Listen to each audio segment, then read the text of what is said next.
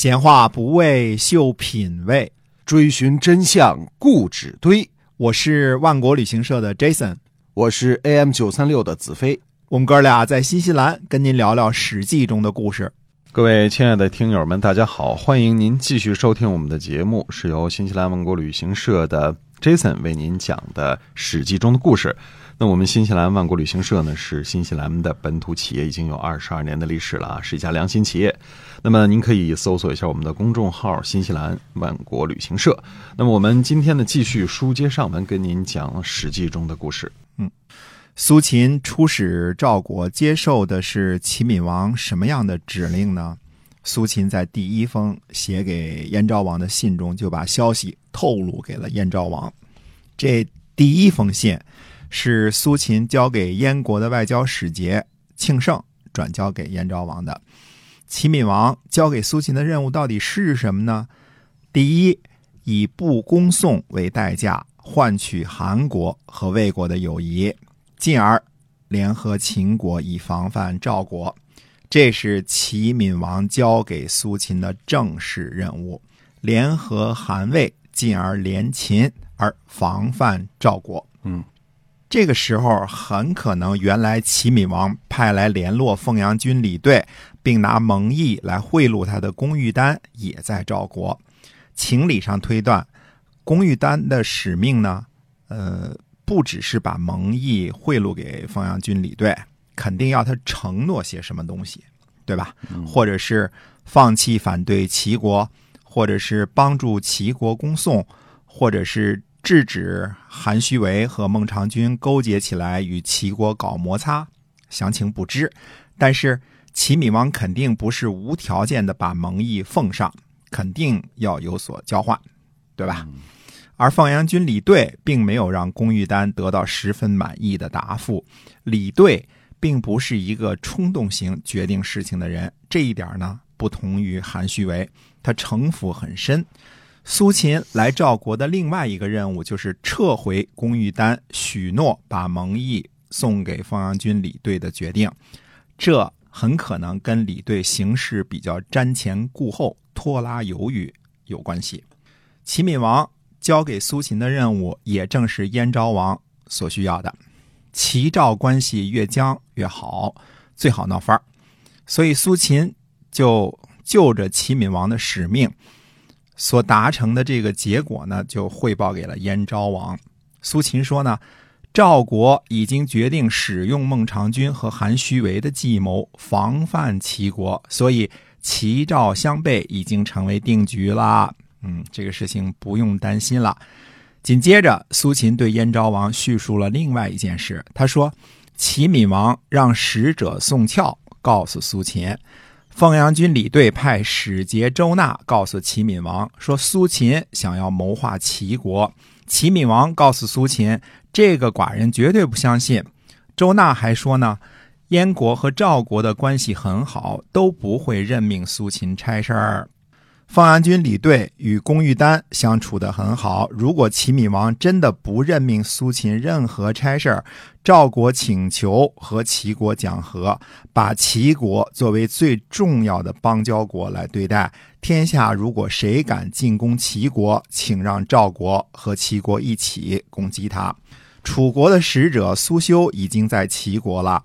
至于楚国使者苏修这次为什么在齐国，是为了和齐国、赵国一起联合，还是甚至要齐国通过楚国联合秦国？因为这里缺字，所以不敢妄加猜测。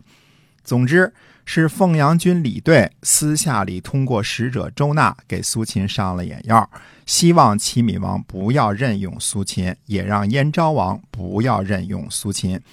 但是齐闵王的使者把这些都透露给了苏秦，而且齐闵王通过宋翘转告苏秦说，寡人都已经和苏秦约定好了，对苏秦十分的信任。而苏秦呢，一股脑就把这些消息全部通过盛庆转达给了燕昭王。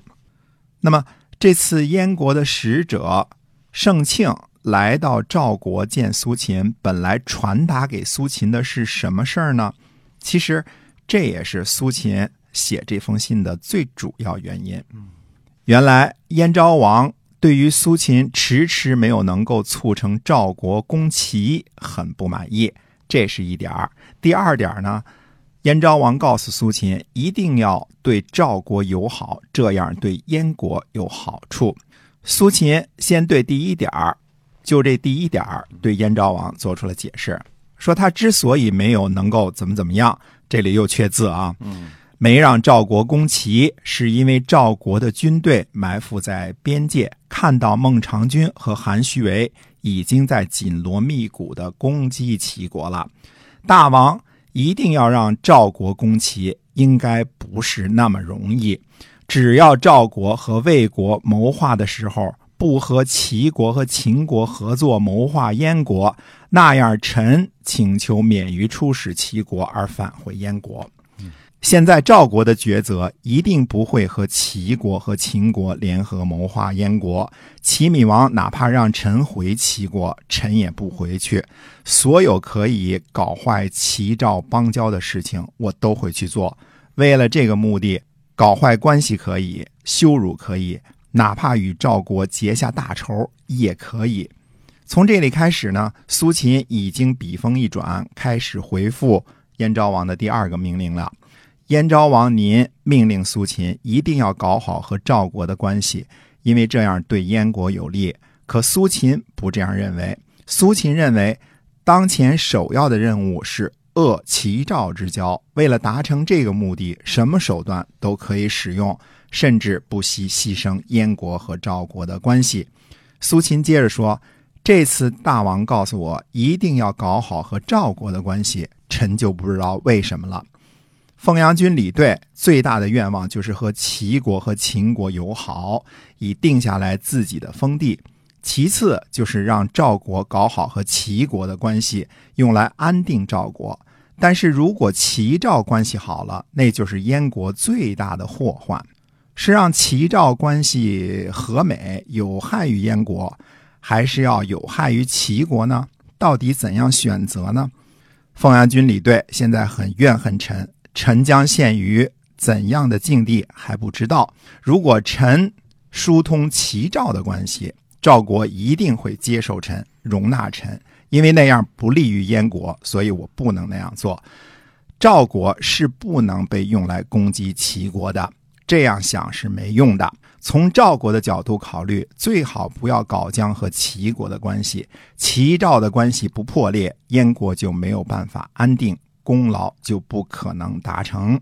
如果按照臣的愿望，齐赵关系破裂，大王您就要好好考虑考虑，犒劳我苏秦了。如果赵国扣留了臣下，齐国派其他任何人来和赵国搞外交，那样一定会对燕国有害。臣下我自愿留在赵国，而任凭赵国鱼肉，我自身情况非常不利。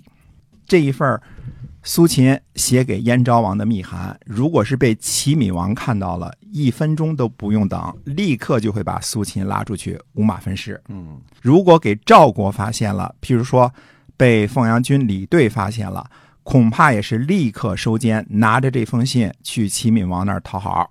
单凭这一封信的内容，我们就完全可以看清楚苏秦的立场和他的目的，就是为了破坏齐国和赵国的邦交。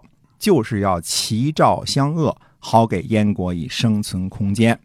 另外，我们看到啊，苏秦也是一个相当的有智慧和果敢的人，并不会在意燕昭王的指令，而是奉行“将在外，军令有所不受”的原则。